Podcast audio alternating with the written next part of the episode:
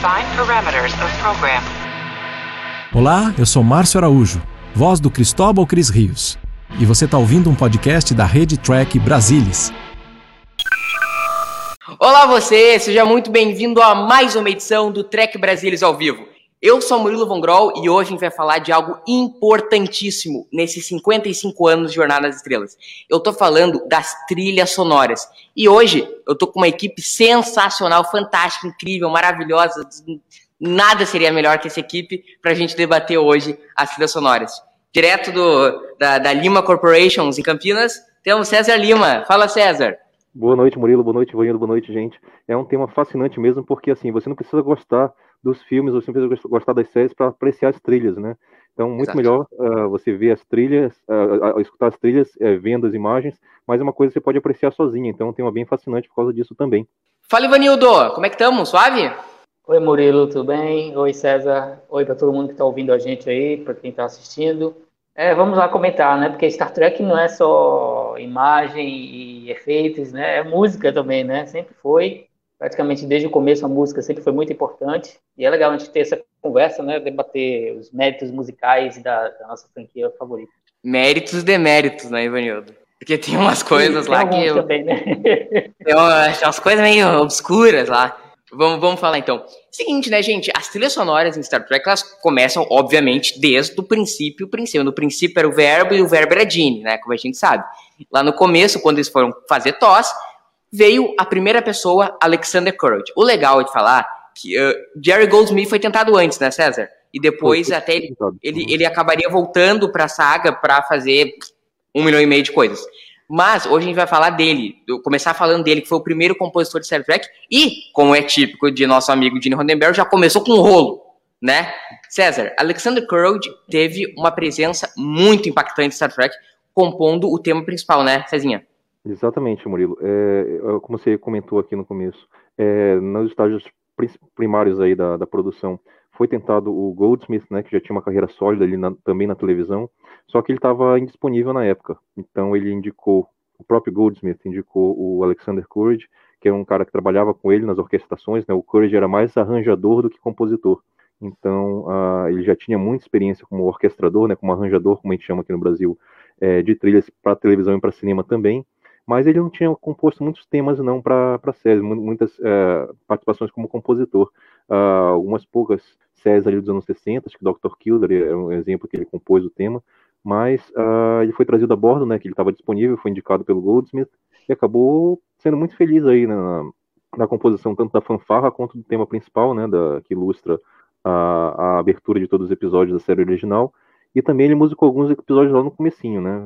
Os dois pilotos que eu me lembro, uh, o, o, The Cage e o Onde, Onde Ninguém Jamais Esteve, foram duas é, composições inteiras aí do, do Courage para nesse início aí de Star Trek. É, ele não durou muito, né? Porque uh, como tudo que envolve aí o, os negócios do Gene Roddenberry são meio nebulosos, né? O que que aconteceu? É, ele tem aquele tema maravilhoso, né? Uh, orquestral Uh, que você tem em algumas versões também a, a, voz de coral ali no tema principal. Só que o Roddenberry, né, uh, do alto ali da sua visão capitalista da coisa, ele compôs uma letra, uma letra, palavras, né, para ir junto ali com o tema principal de Star Trek. E o que que se implica em termos de, de royalties, né, de faturamento? Você acaba sendo co-compositor da, da, da obra. Então, todos os royalties seriam divididos em 50%. Roddenberry 50% Courage por causa de uma letra que foi composta que nunca iria, iria ser uh, aproveitada, né? Mas só foi associada ali a, aquele tema e isso acabou gerando aí uma ruptura entre os dois, né? O Courage saiu bem cedo aí na produção da, da série, sendo substituído aí por outros compositores. Não, e, e, logo nesse começo já tem o, o, o, tema de Toss que ficou marcado forever, né? A gente vê aí trailer de Prod, trailer sempre com aquela assinatura do Cord, que foi a assinatura inicial de como seria realmente as trilhas sonoras de Star Trek. É algo lá que já tá no nascedouro, né? Ivanildo, em TOS a gente tem algo que seria diferente. Ali na era Berma, até uma coisa na era Kurtz, mas teve aquele negócio meio música de elevador, né? Em TOS a gente tem coisas bem presentes, né? Como é o caso do, do, do que a gente tem aí, pouco que a gente tem, mas já muito marcante, né? do, do Alexander Courage, né? Exato, né? As trilhas lá nos episódios da série original eram muito marcantes, né? É... E praticamente desde o começo, né? É, o, o como vocês mencionaram aí, teve então uma importância grande nisso, né? Foi uma pena depois terem mudado essa estratégia para música de elevador, como você bem mencionou, mas a gente vai debater isso mais para frente. Então a contribuição do Courage foi muito importante, né? É, tanto é que é reverenciado até hoje, né? Os filmes da Kelvin referenciam, usam mais o Courage do que o, propriamente o Goldsmith, por exemplo. Então, é, é quando a gente pensa no, no, nas é, grandes contribui nas grandes trilhas de televisão da época, né? É, talvez aquele tema de abertura de, de, de Star Trek é, ele é muito bom, mas ainda ele talvez não fique um pouco abaixo assim de um tema, por exemplo, do Twilight Zone ou de outras séries que tinha no momento. Mas as trilhas individuais dos episódios são muito marcantes, né? tanto é que foram re, re, é, sendo reaproveitadas. Né? O material do Courage praticamente foi usado do, ao longo das três temporadas. Né? O material que ele compôs para uns, uns três ou quatro episódios no começo, né? já que ele saiu bem cedo. Então a contribuição dele foi sentida ao longo de, toda de todas as três temporadas né, de Star Trek. Não, isso é um ponto interessante, e mesmo eles usando essas do coro de César, vários compositores de TV acabaram passando pela série clássica para aquele ritmo alucinante de produção. A gente tem aí George Fry, eh, Fred Steiner, e, e mesmo alguns tratando de poucos episódios, eles conseguiram deixar a marca, né? Como o Fry conseguiu compor aquele tema de luta da Mock Time, que é outra coisa que reverbera até hoje no, nos autos do fandom. Eu, mesmo pouca coisa uh, que conseguiram contribuir foram contribuições muito, muito marcantes, né, e que são muito atuais, né, que nem Nemesis, muito atuais. é, é, bem isso. É, a série clássica ali era aquela esteira de produção, né, uma linha de produção ali de episódios. Você tinha ali praticamente é, um, um, espaço muito curto de, entre é, conceito inicial, entregar para o compositor e, e, esperar o resultado final. Tinha muita reciclagem de temas, né, muita reciclagem de, de trilhas, mas como você falou, os grandes nomes ali que se destacam. Fred Steiner fez bastante episódios, o Gerald Fried, principalmente pelo Mock Time, que tem aquele tema da, da luta, que sempre que se parodia e lutas em, em Star Trek se, se, se, escuta esse tema, né? Uh, Saul Kaplan, uh, Jerry Fielding fez bastante coisa. Então, uh, era esse, esse rodízio aí de compositores entre os episódios, né? Cada um fazendo em média ali 11, 12 episódios, uh, mas com esse ritmo meio é, de linha de produção mesmo, e muita reciclagem de temas, e como o Ivanildo colocou agora há pouco, é diferentemente das séries atuais, essa série dos anos 60, a trilha sonora sempre pontuava a ação, né? Sempre se fazia presente, sempre você notava a, a, trilha sonora ali presente durante uma cena. Então é uma característica da época que é bem interessante da gente uh, é, uh, reparar hoje em dia, né? Como a, a trilha, a, a, audição isolada dela já, já, já, já gera um, um certo interesse uh, porque ela é bem marcante, ela é bem pontuada na, nas cenas de ação. E na, todas as cenas, na verdade, né? Tanto ação quanto, quanto cenas mais paradas, mas a trilha se faz presente. É, na, na, série clássica sempre foi muito marcante. A, a trilha, e, e, acaba que não, não houve muito, porque a série é relativamente curta, três anos. Aquele negócio todo que a gente sabe. Quando terminou uh, e TAS, também eu teve compositores. Aqui, pode falar, pode falar. Eu tô vendo, é eu, eu tô vendo aqui a, a, carreira do Gerald Fried, né, também, ele compôs a trilha do Shaw Live também, né, que é outra trilha muito marcante no episódio de, da série clássica. O episódio A Licença, né, que é, também tem uma trilha muito marcante ali. Não, certamente, certamente ali todos têm uma carreira. Uhum. O Gerald Fried, inclusive, tem uma carreira no cinema também, né, porque ele foi o compositor dos primeiros filmes do Stanley Kubrick, né, é, os três primeiros filmes do Kubrick, né? O, o, A Morte Passou por Perto, O Grande Golpe e O Glória Feita de Sangue. O Gerald Fried fez a trilha dos três filmes. Né? Isso antes de Star Trek, né?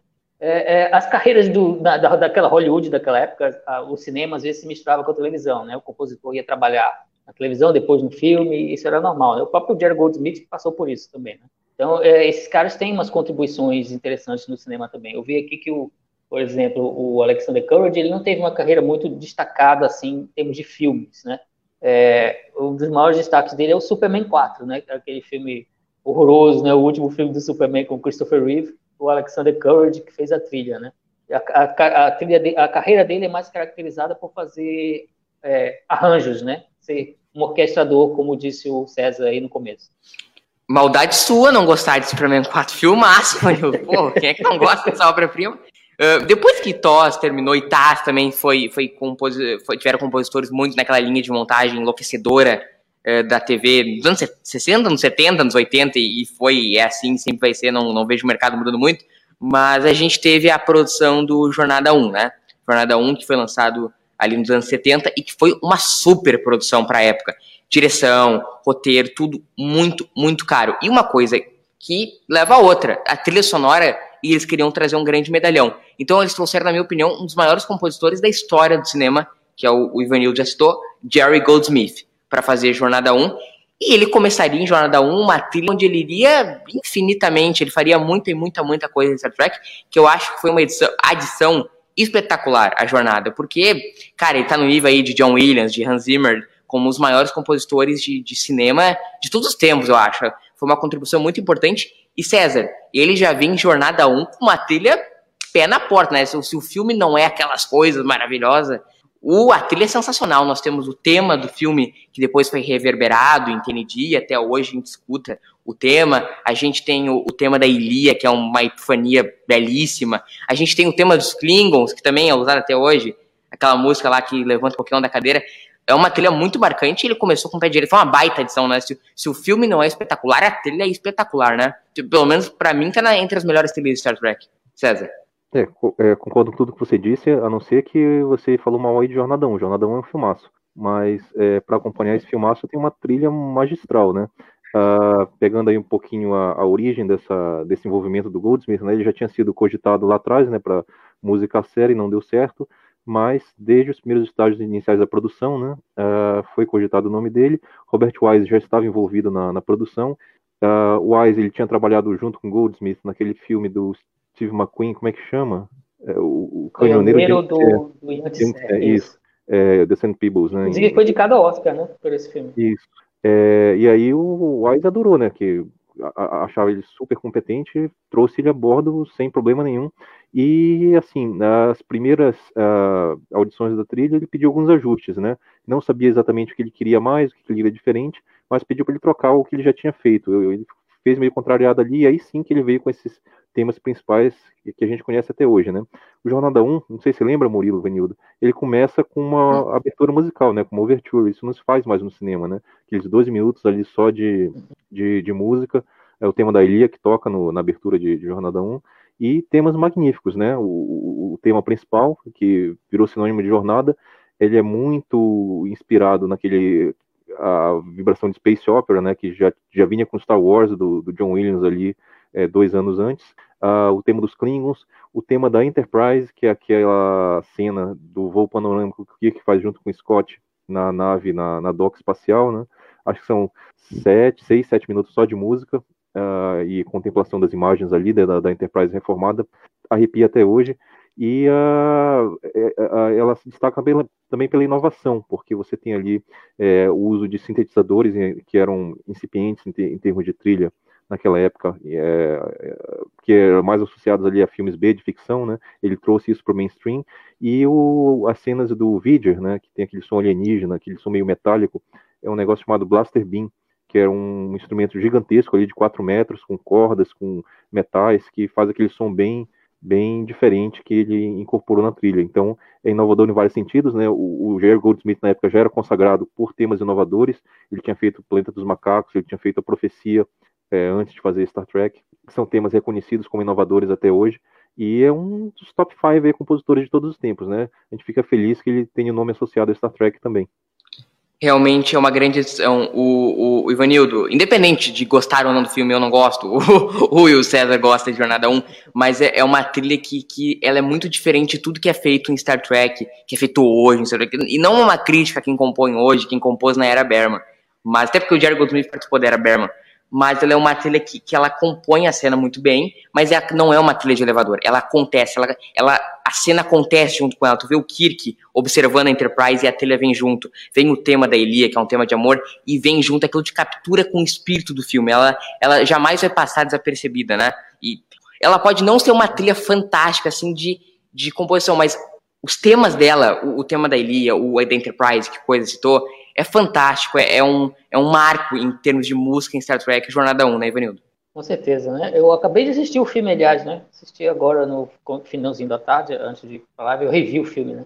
É, a música é incrível, é muito influenciada, por, a abordagem musical é muito influenciada pelo 2001 Odisseia no Espaço, né? que tinha aquelas longas cenas de contemplação pelo espaço, acompanhadas de música. E o, em vez de usar música clássica, como foi o que o Kubrick usou lá, né? o Goldsmith pôde soltar ali as asas, as, as, asas da imaginação, e ele via o espaço, eu vi umas, eh, umas entrevistas dele ao longo dos anos, né, ele via o espaço como um espaço, como um território muito lírico, né, uh, um grande mistério, né, então ele sempre dava essa qualidade lírica, é, emocional mesmo, né, nas trilhas espaciais dele, né. e quando a gente pensa, poxa, no mesmo ano que, ele fez a trilha do, do Jornada, ele fez também o Alien, né, o, o oitavo passageiro, o primeiro, né, que ali também tem uma coisa lírica, bem emotiva, e de repente dá uma vertente, vira assustador, né? Então, é um cara que era muito inteligente, né? O Goldsmith, era um gênio mesmo, né? Em termos assim, de música, de pensar a música de cinema, né? De complementar as imagens, mas às vezes dar uma levantada, né? O, filme, é, eu não adoro tanto quanto o César, né? Mas também não odeio tanto quanto você, Murilo, imagino, né? Eu acho que eu fico no, no meio termo, eu acho um filme ok, até mesmo pelos problemas de produção que teve, né? O resultado até não posso falar muito mal, porque até acho que ficou melhor do que a gente poderia esperar, né? Mas com certeza a música dá uma levada várias vezes no filme, né? E, vamos lembrar também que o, o, por causa da pressa, né, da, da, da, correria da produção, o Goldsmith teve ajuda, né? Teve o, ele chamou o Alexander Courage e o Fred Steiner, né? Dois da, da, da série clássica para dar uma mão para ele, né? Porque a, a correria para terminar de aprontar o filme foi muito grande. Né? Então, aquelas horas que tem o diário de bordo, né, a gente escuta a fanfarra da série clássica, e parece que foi o Alexander Courage mesmo que conduziu aqueles segmentos, né?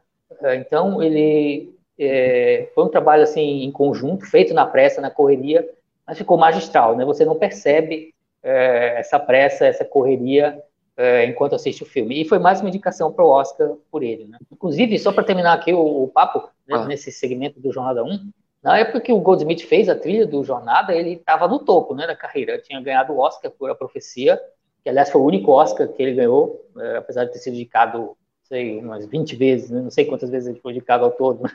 Pode pesquisar aqui daqui a pouco. Né? E a carreira dele ficou muito marcada pelos gêneros de ficção científica, né, terror e ação. Né? O Goldsmith compôs trilhas para filmes que todo mundo lembra, né? Gremlins, é, Planeta dos Macacos, é, Poltergeist, né? Estou é, vendo aqui, né? Chinatown, que foi outro que foi indicado para o Oscar, né? Jack Nicholson. Então, a carreira dele é, é, é, Rambo, né? Os três filmes do Rambo dos anos 80, a TV. Uhum. Então, é uma carreira muito ligada ao cinema de gênero, né? De ficção científica, terror e, e, e, e ação. E nesses três gêneros, para mim, é, não teve igual. O Goldsmith era o, era o top. E, e, e, César, essa trilha, só pra gente encerrar o papo sobre Jornada 1, ela foi uma trilha que, que reverberou por muitos anos, depois rearranjada pelo, pelo Dennis McCarthy para ser a trilha de abertura do tema principal de TND, né? De tão boa que era uma trilha que anos depois ela ainda, ela ainda se sentiria moderna e atual, sem trocadilho, sem de Nemesis agora, ela continuaria atual e rearranjada pelo Dennis McCarthy, serviu de tema para TND, né, Cezinho? Exatamente. É, lembrando que ela permaneceu inédita ali, né, entre 79 e 80, foi reaproveitada só em 87 nesse, nesse rearranjo, né? Uh, o McCarthy ele combinou a fanfarra de abertura do Courage para a série original com o tema do Goldsmith para o primeiro filme de jornada. E aí disso uh, surgiu aí o tema da nova geração. E acaba ainda hoje, né, sendo, continuando sendo um dos sinônimos de jornada, né? Tanto o tema da clássica quanto esse da, da nova geração, que é baseada na trilha do primeiro filme do Goldsmith. Certamente. Mas, uhum. Não pode continuar. Não, eu ia dizer que você vai dizer que a associação dele não termina aí, né? Com, com jornada. Ah, não, óbvio que não, óbvio que não. Do Jerry Goldsmith é eterno. Inclusive, estou fundando, se vocês quiserem entrar, estou fundando a Associação dos Amigos do Jerry Goldsmith. Já sou o presidente, tesoureiro, vice-presidente, aí tá tudo, se vocês quiserem se filiar. O, a participação dele de Jornada não foi em Jornada 2, ali por redução de custos, nós vamos falar depois desses compositores. Ele voltaria a figurar em Jornada, em Jornada Estrela 5, a Fronteira Final, outro filmaço, né, Ivanildo? É, ele voltaria a, a figurar em Jornada nesse filme com uma trilha que destoa é do filme. A trilha eu acho excelente. É uma boa disputa, é uma boa disputa. É uma boa, é uma boa disputa. Eu acho realmente que é melhor. Eu, eu vou falar aqui baixinho pra ninguém ouvir, mas eu gosto de Jornada 5. É ruim, mas eu gosto, entendeu? É que, é que Star Trek, né, gente? Até eu quando também, é ruim é bom. Eu também gosto, né? É, aquela cena do, é. do, do, pessoal no, no Arnold Man's Gone Before lá com o Cyber, aquela é muito bonita, aquela é muito, eu quero minha dor, eu acho, eu acho bonita aquela, mas enfim, a trilha de Jornada assim. Uhum. É uma trilha que destoa do filme, e, e, quem me alertou isso foi o Fernando Odo, que é meu companheiro lá do Conversa de Bar Panorâmico, que a trilha de Jornada 5 talvez seja a mais fácil de tu botar ela e ouvir ela toda. sem assistir o filme junto. Ela é uma trilha que se sustenta, nunca vira música de elevador, nunca vira um algo passageiro. Todas as músicas funcionam compondo a cena e também funcionam quando tu vai lá no Spotify, bota o CD para ouvir. Ela funciona perfeitamente Jornada 5. E foi uma aquisição cara, né, do, da equipe do Shatner, né, que tá dirigindo. Até por isso que o, o orçamento terminou antes de terminar de gravar o filme. Mas é, um, é uma das coisas que salva o filme, né, Ivanildo? Aqueles temas de deles encontrando Deus é, é, é a assinatura da obra do Goldsmith. Tu sempre perceber a trilha, tu sempre sentiu o impacto da trilha, né, Ivanildo? Como é Jornada 5. Com certeza, né? É, é, é outro filme, né, que a trilha eleva, né? Porque é, desde, isso desde o começo, né? Porque a gente já sente lá o impacto do retorno daquela, daquele tema de abertura do, do primeiro filme. Né? A gente pega aquela música de volta e que já estava já tava consolidada como a música de Star Trek, né? Por causa da nova geração na televisão. Ele traz de volta aqueles elementos, ele traz de volta o tema dos Klingons é, e ele faz a trilha que só ele conseguia fazer, né? Que é aquela, de novo, lirismo, né? Naquelas cenas da da, da nave chegando lá perto do planeta Shakari, ou mesmo lá na, na escalada do, do Kirk no começo, né? Então tem aquele lirismo, de novo, e uma característica muito emotiva, e ele também ressalta a, a aventura do negócio, né? Tem umas, uns temas de ação bem legais também, que o Goldsmith também fazia muita música. E, o, e de novo, o mistério né, do espaço e, e, e arrematando tudo de novo no final com a, a fanfarra do, do The Motion Picture de novo. Né? Então é outra trilha que concordo plenamente com você, né? Às vezes eu estou aqui trabalhando no computador, ah, deixa eu ligar aqui meu, meu Spotify, e várias vezes eu vou na, nas músicas de cinema, e várias vezes vou na música do Goldsmith, e a trilha do Jornada 5 está lá no Spotify. Aliás, tem várias né, trilhas de Jornada no Spotify, acho que a gente vai ressaltar isso ao longo aqui da live. E dá para escutar tranquilo, né? E você sente a emoção de novo, a emoção que às vezes o filme não consegue passar, a trilha passa, né? Então, foi mais, uma, mais um momento que a música de jornada se consolidou ali. Exato. E além da trilha de, do Goldsmith ser muito impactante nesse filme, César, a gente tem uma, uma polêmica na, na, na, trilha sonora desse filme que foi a, a, a Michelle Nichols cantou não cantando né, nesse filme. Porque ela canta uma música da banda Hiroshima e depois acabaram dublando, né?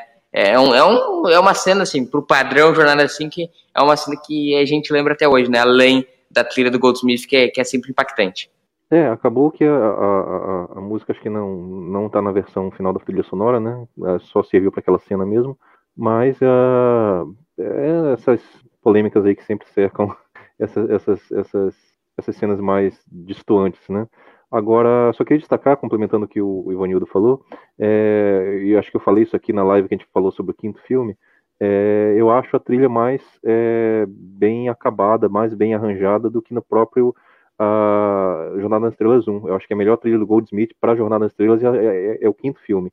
Uh, os temas estão melhor é, construídos, melhor arranjados, é, melhor encadeados ali. Eu gosto mais do que o, o, o primeiro filme, apesar dos temas é, ausentes, né, como o tema da Elia, o tema da Enterprise, que são exclusivos do primeiro filme, mas assim, em termos de pensando só no tema principal de Jornada na Fanfarra, né, e no, e no tema que a gente conhece hoje como tema nova geração, ele está melhor arranjado, e dos Klingons também, ele está melhor arranjado ali no, no, quinto filme.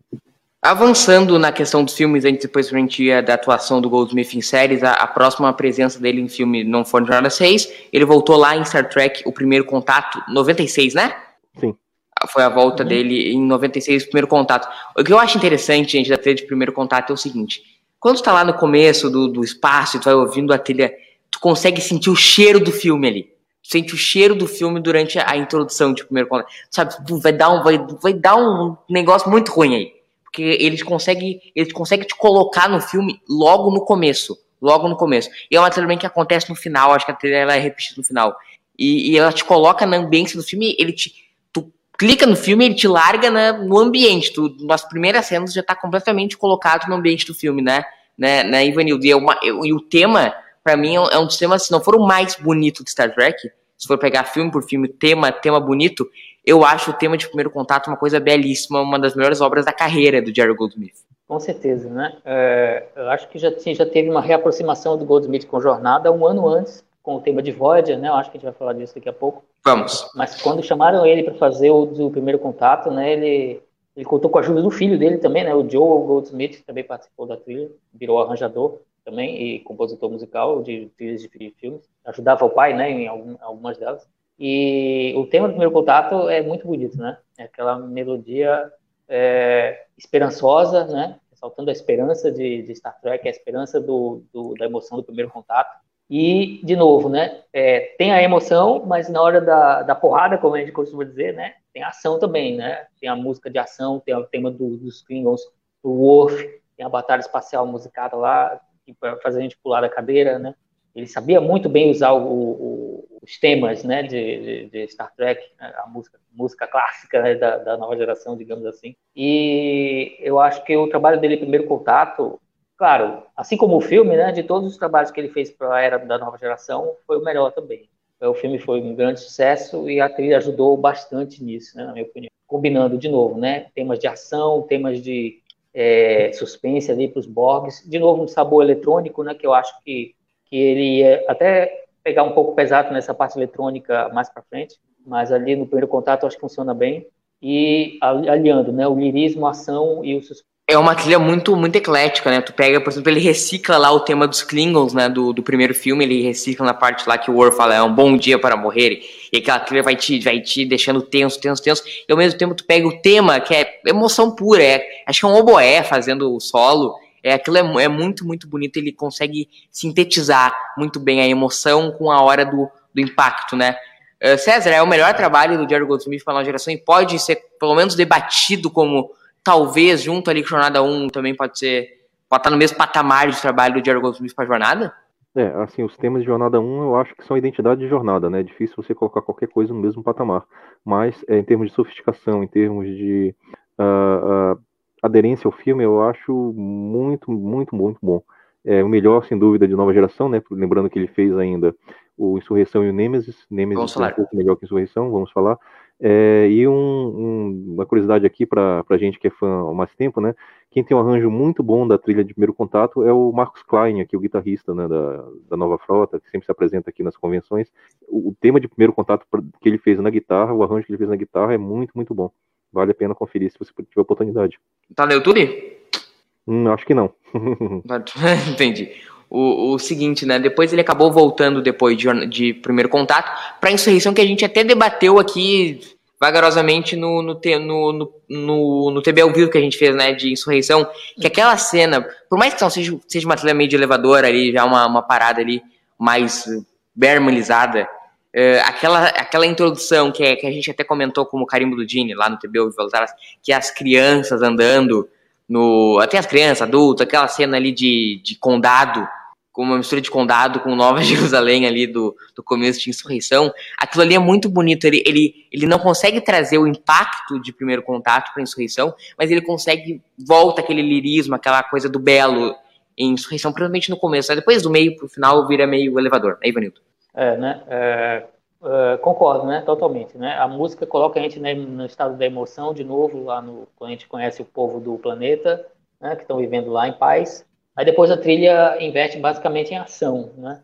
O Old Smith nessa fase, ele é, anos 90, né, segunda metade dos anos 90, ele fez muita, é, parece que sempre que tinha um filme de ação grande em Hollywood, muitas vezes chamavam ele. Ele fez a trilha do Força Aérea 1, né, aquele com Harrison Ford, que ele é o presidente, entre os dois Star Treks, né? E ele fez o Homem Sem Sombra, que lembra um pouco também o o, a, a, pegada de ação né, do, do, do, Insurrection. É música boa, né? Dá para dizer que não é um trabalho de qualidade, mas ali já, já percebe um pouco de cansaço, né? Eu acho que ele tem que ter dado uma tirado uma folga, né? É, isso acontece às vezes, né? Tem, tem compositores que de vez em quando pedem para tirar uma folga, né? Eu, por exemplo, eu lembro do caso do John Barry, né, que fazia as trilhas dos filmes do 007, anos 60, 70 e 80, e de vez em quando ele tirava umas folgas, né? Ele mesmo dizia, se eu for fazer todos os filmes, né, vai, vou me esgotar, vai chegar uma hora que vai esgotar o negócio aqui. Então ele de vez em quando se ausentava e chamava um outro compositor para assumir. Né? Então Exato. acho que a música, a trilha do, do Insurrection é boa, não chega a ser maravilhosa, não chega a ser ótima como as três anteriores do Goldsmith, mas é boa, funciona dentro do filme, eu acho. Ela, ela acaba compondo, né? E só. Uhum, não, não, não marca. É. Tirando o começo, que eu, é, foi aquilo que eu falei na live, Isso. o começo do. do tu, tu olha com a primeira cena, meu Deus, vai vir um filmaço. Vai vir o vento levou o dois. mas acaba que, que não, a gente não consegue se replicar isso, tanto na trilha, tanto como na sequência do filme. Ele acabou fazendo o último trabalho dele em jornada, nós vamos falar de Void ainda, calmem, mas o último trabalho dele em filme também foi o último trabalho dele em jornada, foi em Nemesis, né, que é de 2002, 2001, 2002, né? Uhum. 2002, ele acabou fazendo, e, e eu, eu ouvi um papo sobre o lance seguinte, compositores hiper grandes, tu pega aí o que é hoje o John Williams, o Hans Zimmer, ele, eles têm um estúdio, a gente tá até, eu e o César conversando sobre isso, onde ele, eles trabalham e, e têm os seus compositores lá, e também acabam tocando aqui, tocando ali. A impressão que a gente tem é que, hum, que se fala muito aí em fóruns, Star Trek, é que a trilha do Nemesis, ela, ela tem muito a mão do Joel Goldsmith também, que já acabou partindo aí, e, e, pouca coisa do Jerry, porque a gente vê ele que em 2002 o Jerry já não estava no seu nível físico pleno, ele já estava bem doente ali, tanto que ele acabou morrendo anos, poucos anos depois desse filme. Ele tem também muita coisa do estúdio do Jerry Goldsmith e o Jerry pouquíssimas coisas ali nesse filme, né, César? E também é uma trilha assim que, que acaba não, não sendo marcante. Claro que é uma trilha que é um tema atual, né? Sempre vai ser. A gente sabe como é que é Nemesis, né? Sempre, sempre vale a pena ouvir. Mas não, é, é uma trilha marcante, tem pouca coisa dele, né? É, você roubou aí uh, o que eu ia dizer. É, é um tema que vale a pena ouvir, sempre atual, mas é, pegou naquela pegada de empresa mesmo, né? É, a empresa Jerry Goldsmith entregou a trilha ali com o tema principal ali do, do Senado Romulano, né? E o mesmo do, o tema do Shinzon e dos uh, créditos finais, são os que se destacam ali no meio da, da música de elevador que é, né? Mas é, é esse esquema mesmo. O, acho que o compositor estava pouco envolvido com isso, né? Você pega hoje o esquema dos grandes compositores, eles entregavam, né? Quando o, o cinema estava mais de vento em popa do que estava hoje. Mas um Hans Zimmer da vida fazia quatro, cinco filmes por, por ano e, obviamente, não era ele que orquestra tudo, né? Que compõe tudo. É a, o estúdio dele, a empresa dele. Então já estava mais ou menos nesse esquema aí, nessa época, né? 2002. Uh, acho que o envolvimento do Joel foi bem maior, né? E são poucos mesmo, poucos os temas que se você consegue lembrar, assim, uh, basicamente o tema da, dos créditos e, do, e da abertura. Basicamente, não, não enxergo muita, muita coisa além disso que se destaca, assim, que seja memorável. Eu Exato, acaba sendo. É uma trilha Pode falar, Ivanildo, manda bala. É, eu acho que também que é uma trilha pouco orquestral e muito eletrônica, né, do Nemesis. O que talvez demonstre, né, o que o, que o processo estava meio complicado ali, né, o, o pai dele ficando doente, o pai do, do Joe Goldsmith ficando doente, né, tendo que se virar ali. Então, por isso que eu acho que é uma trilha mais eletrônica, né, que é mais fácil, eu acho, de, de arranjar e de, de, colocar o pessoal para tocar do que uma grande orquestra. são poucos temas orquestrais, eu, que eu me lembro do Nemesis. É, é mais eletrônico mesmo, uma trilha bem eletrônica. Um dia desse eu estava ouvindo, é outra que está no Spotify também. É uma trilha bastante eletrônica. Exato, é, ela, tem, ela tem essa pegada mais meio, meio que automatizada, né? Ela tem essa pegada. Uhum. Ele deu uma contribuição antes que, que não foi entre os filmes que ele fez o tema César de, de Voyager, né? Que pessoalmente, é aquela história. Eu não posso dizer que é ruim, mas me causa uma agonia inacreditável o tema de Voyager. Me agonia profundamente o tema de Voyager. Eu, eu, eu, não, eu não consigo ouvir o tema de Voyager. Eu pulo quando. Eu, as raras vezes que eu assisto Voyager, eu, eu pulo. Eu, eu não, não é que a trilha é ruim, mas assim, existe um, um karma comigo entre essa trilha que eu simplesmente não consigo ouvir essa trilha. Me dá uma agonia, não, não sei o que tem, mas é, é uma boa trilha, né? É um bom tema, né, César? É um tema marcante, né? Você consegue lembrar, cantarolar, é uma melodia bem bonita, né? Bem lírica. Mas acontece isso com você com algum outro tema ou só com Voyager? Só com Voyager. Impressionante, porque é um tema bonito, memorável, talentoso. É, eu acho bem marcante, bem adequado M, né? da abertura, né? E veio ali uh, no inter... um ano antes dele retornar para os filmes de nova geração, né? Antes dele voltar para para fazer primeiro contato uh, Insurrection e Nemesis, ele, ele, ele, teve essa contribuição aí com a franquia, né, para a TV. E é um tema que eu acho lindo, é, marcante, adequado ali ao, à proposta da, da abertura, né, ficou, casou bem com as imagens, achei bem legal. Não, não tem essa agonia, não. Não, é, é, que não, não é que eu não gosto, quer dizer, eu não gosto da trilha, mas assim, não, não é que eu acho ela mal feita, mal composta, mal arranjada, mal tocada. É, é o alinhamento dos astros, Ivanildo. Tu, tu, tu, tu também gosta trilha? Eu adoro o tema de Voyager, cara. Eu, eu adoro, né? É muito bonito. De novo, o lirismo né, do Goldsmith apropriado ali para o espaço, eles explorando é, um quadrante novo da galáxia, né? Então, acho que e a trilha rendeu M, né, para ele, né? Esse tema de abertura. Então, foi um dos M's que a Voyager ganhou durante a sua trajetória, foi pela composição da abertura do Goldsmith, né? Então, Eu adoro, eu não tenho esse problema. Eu, tenho, eu, tenho, eu sempre pulo o Fate of the Heart. Esse eu sempre pulo. É o tema de Não, esse aí, ó, eu, eu vou dizer o seguinte: quem não gosta do tema de Enterprise é nazista. Já tô avisando, assim, que é, é um tema espetacular. já vou avisando. Eu estou avisando desde já, entendeu? Entendeu? Eu já vou avisando desde já. É, Enfim, dele, deu. Né? Deu de Jerry Goldsmith. Uma, deu, acabou de Goldsmith. The end. Vamos rebobinar a fita, gente, então, para voltar para um compositor um pouco mais antigo, que é pra gente seguir na ordem, que é o James Horner, né, que veio para a Ira de Khan, né, que foi Jornada 2, acabou que o Jerry Goldsmith, como a gente falou, acabou não voltando para questão de redução de custos, Jornada 1 tinha sido aquele bagulho extra, power, power, caro, e eles tinham que reduzir, então o Nick Meyer acabou apostando num compositor hiper novato na época, que era o, o James Horner, né, que, que depois foi reconhecido com obras de Titanic, Avatar, o, o Caramba 4, o cara virou muito lenda. E, mas nessa época ele era um jovem compositor, talvez tenha sido o grande, o grande filme da vida dele até aquele momento, né, César? E ele traz um aspecto muito submarino, até um pouco meio, meio pirata para esse filme. É, é, uma trilha bem marcante, né? E, e, até hoje tem algumas canções, canções não, né? Algumas, alguns temas desse filme que tu escuta até hoje e é sinônimo de Star Trek no, no mundo todo, né? Oi, oi, Murilo, é isso mesmo, cara. É, o, o, segundo filme, voltando aqui pro começo dos anos 80, né? Ele saiu do departamento de cinema da Paramount e foi para o departamento de TV. Assumiu a produção Harvey Bennett, né, que é um executivo de TV, e com isso aquela filosofia da economia, né? Então, temos dinheiro aqui para contratar um grande compositor do, do, do, cinema? Não. Então vamos aqui apostar, como foi, foi apostado com o diretor, né, com Nicholas Meyer, o compositor é um jovem promissor. O James Horner, na época, estava na faixa acho que dos 20 anos ainda, 20, não sei se já, já tinha 30 anos, é, ele era do estúdio do Roger Corman, então ele fazia todos aqueles filmes de ficção científica B do Roger Corman. Uh, o mais proeminente deles até o momento tinha sido o é, Piranha 2, ele orquestrou, né, mas eu acho que fez o Mercenários das Galáxias, que é o Battle Beyond the Stars, de 1980. Esse, esse tema aí, se você escuta hoje, você acha bem similar a, aos temas de Jornada, que ele fez no 2 e no 3. É, mas fez uma trilha muito, muito, muito bonita, muito adequada ao filme. Trouxe de volta a fanfarra lá do Alexander Courage, né? Resgatou isso para a abertura do filme e emendou aí um tema inédito, né? Que uh, tem esse ar náutico, esse ar de marinha, de, uh, uh, de navegação, né? Que é o, é, o, é, o, é o, tom que o, que o diretor queria imprimir, esse tom náutico ali de, da Frota Estelar ser uma marinha do espaço, né? Então casa bastante com a, a ambientação, com os novos figurinos, com a, a, o ritmo que o Nick Meyer queria imprimir, né, de meio de série clássica ali, e se destacam bastante temas, né, o, uh, principalmente a, a, batalha na nebulosa de Mutara, né, aquela confronto final ali entre, entre o Khan e o, e o Kirk, na, como se fossem guerras de submarinos ali, ficou bem impresso a trilha ali naquela, naquela cena, gosto muito.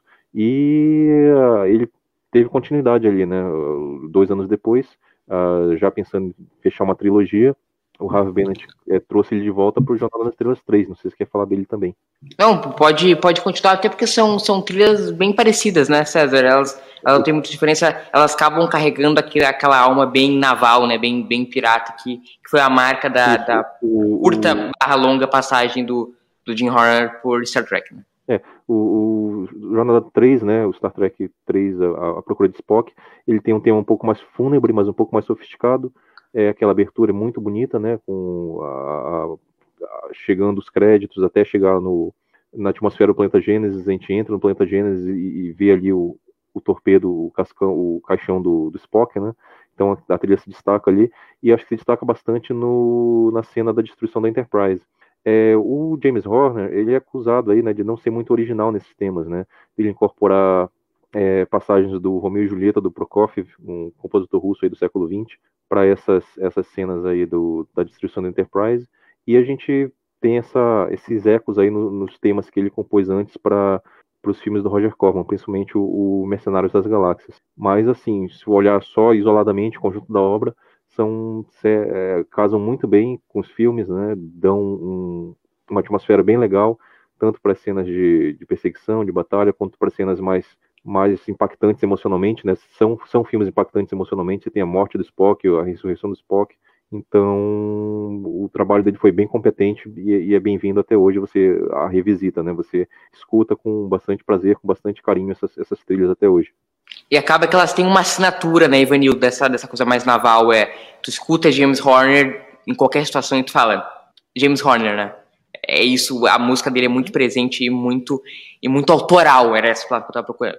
Exatamente, né? É, tão autoral que ele às vezes se repetia, né? Como o César deu é. indicando aí, é, ele às vezes usava elementos que deram certo em algumas trilhas dele e ele reutilizava, né? Por exemplo, quando a gente escuta os Klingons se aproximando para atacar a Enterprise no Star Trek 3, aquela batida tan tan tan tan, é, ele basicamente repete aquilo no Aliens, né, do James Cameron, alguns anos depois. Né? Então, o Jerry Goldsmith sempre dava uma reciclada, né? ou, desculpa, o James Horner sempre dava uma reciclada ali no, no estilo dele, né? É, era um grande compositor, né? Realmente, é, inclusive faleceu cedo, né? Faleceu tragicamente uhum. num acidente de, de avião alguns anos atrás. Era jovem ainda, né? E depois ganhou o Oscar, né? Por Titanic, é, então, que, é, que é outra trilha que entrou para a história do cinema, né? Então a gente tem que elogiar o cara porque ele era realmente um compositor de extremo talento, né? Mas ele tinha esse negócio de de vez em quando dar uma reciclada nas coisas, né?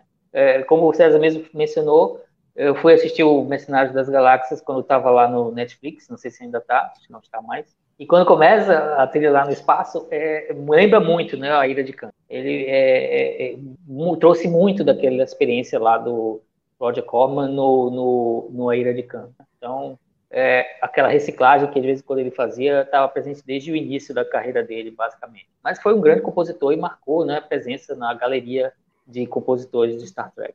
Exato, ele teve uma presença. Depois ninguém vai falar que ele, que ele compôs para o melhor filme da história do universo, Titanic? É, Titanic, Avatar. Eu gosto muito daquele filme Rocketeer da Disney. É... Sim, ele, ele teve uma parceria de longa data com o James Cameron, né? Ele compôs várias vezes para ele. E a trilha de Titanic é, até hoje é reverenciada, é uma coisa muito bonita e é diferente, né? Do, por mais que a gente tenha é, essa questão do James Horner se dar uma repetida aqui, uma repetida ali. A, a trilha de Titanic eu considero bem diferente, né, César, do, dos trabalhos dele em Star Trek, por exemplo. Sim, sim, é outra pegada, né? Uma pegada mais lírica. Mas, assim, é, mesmo dentro dessa linha de ação e aventura, Apolo 13 eu acho maravilhoso. Uh, o Coração Valente do Mel Gibson é dele também, é uhum. outra trilha memorável com temas escoceses, né? É, uh, é, um compositor também que entra ali fácil no, no top 5 do, dos grandes de todos os tempos junto com Goldsmith. Então, é, é realmente. E, e, foi basicamente assim, revelado por jornada, né? Foi, foi revelado por jornada. Em Jornada 4, que é o próximo que a gente vai falar agora, o que o Leonardo Nimoy foi o segundo filme que ele, que ele dirigiu. Acho que no 3 ele já estava em contrato, então ele não poderia, gostando ou não do trabalho do James Horner, ele não poderia mudar no 3, mas no 4 ele mudou para o nosso querido Leonardo Rosman, que compôs Jornada 4 e foi uma trilha indicada ao Oscar. Mas, pessoalmente, eu acho uma trilha chatérrima. Vamos começar, ninguém lembra da Jornada 4. Vocês lembram da Jornada 4? Não lembro. Eu, eu acho um saco eu vi, eu revi o filme esses tempos. Gente, é um saco a Jornada 4. Não, não, não acontece nada. O, o, filme é um filmaço. Mas assim, não acontece nada na Jornada 4. É um, eh, com trilha, sem trilha é a mesma coisa. Entendeu? Tipo, podia ser o César cantando, que, que a presença seria a mesma. Em Jornador. A nossa trilha do nosso amigo Leonardo Rosman.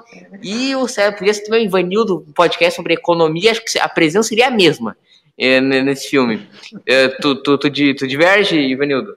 Uh, não, eu não sou lá um grande fã também da trilha do Jornada 4. Eu gosto do tema de abertura, acho legal, mas fora isso, uh, é uma trilha que é Funciona no filme, né? Por causa da pegada mais leve ali, mais bem humorada que o Nimoy queria que o filme 4 tivesse. Mas assim, para ouvir isoladamente, é, eu acho. E também ficou meio datada, né? Ficou meio, meio perto ali demais do, do, do da, dos anos 80, né?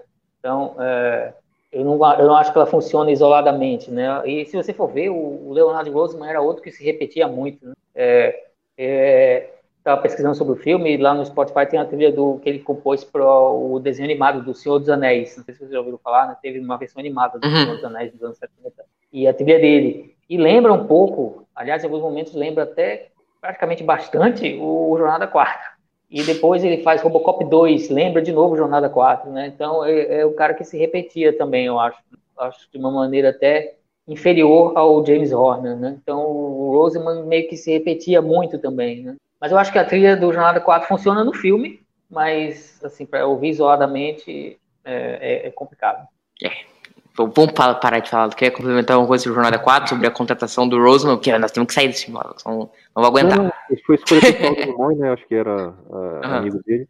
E como Judeu, né? Falou, é, é, como o Ivanildo falou, a, a, a, trilha do Senhor dos Anéis, a animação de 78, é, tem os movimentos idênticos ao tema principal de Jornada 4, principalmente na última faixa lá, Viagem ao Mordor, uma coisa assim, tá no Spotify também.